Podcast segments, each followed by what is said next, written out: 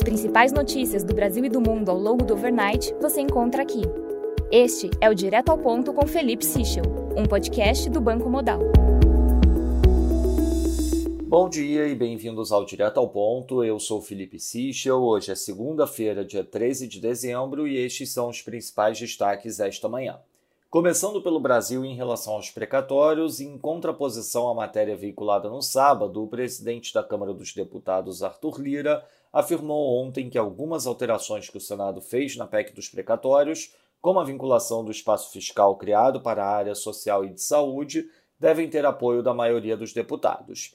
Sobre o fundo eleitoral, Lira disse que se o veto do presidente Jair Bolsonaro sobre os recursos direcionados para o fundo em 2022 for mantido, o Congresso deverá procurar uma solução dentro do orçamento para a questão.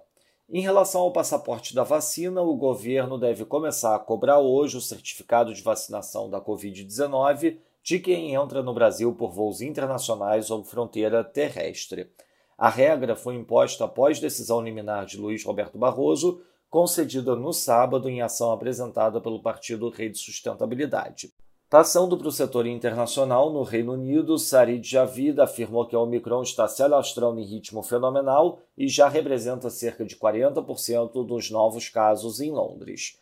No Japão, o Core Machine Orders de outubro avançou 3,8%, acima do esperado 1,8%. Já o Tankan Large Manufacturing Index para o quarto TRI teve leitura de 18, abaixo do esperado 19, enquanto o Non-Manufacturing teve leitura de 9, acima do esperado 5.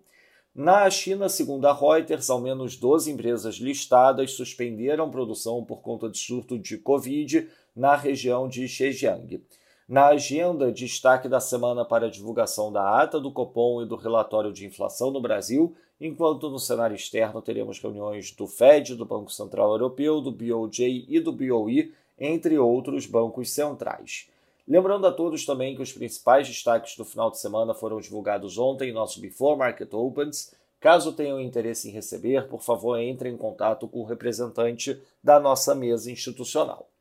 Nos mercados, o dólar index avança 0,33%, destaque para desvalorização de 0,38% do euro e de 0,43% do dólar australiano.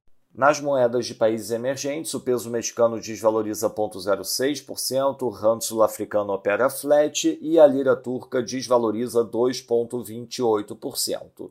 No mercado de juros, o título americano de 10 anos fecha 1 basis point, enquanto o Bund título alemão de 10 anos fecha 2 basis points.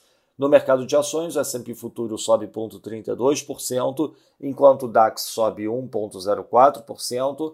Já no mercado de commodities, o WTI avança 0,14%, enquanto o Brent avança 0,13%.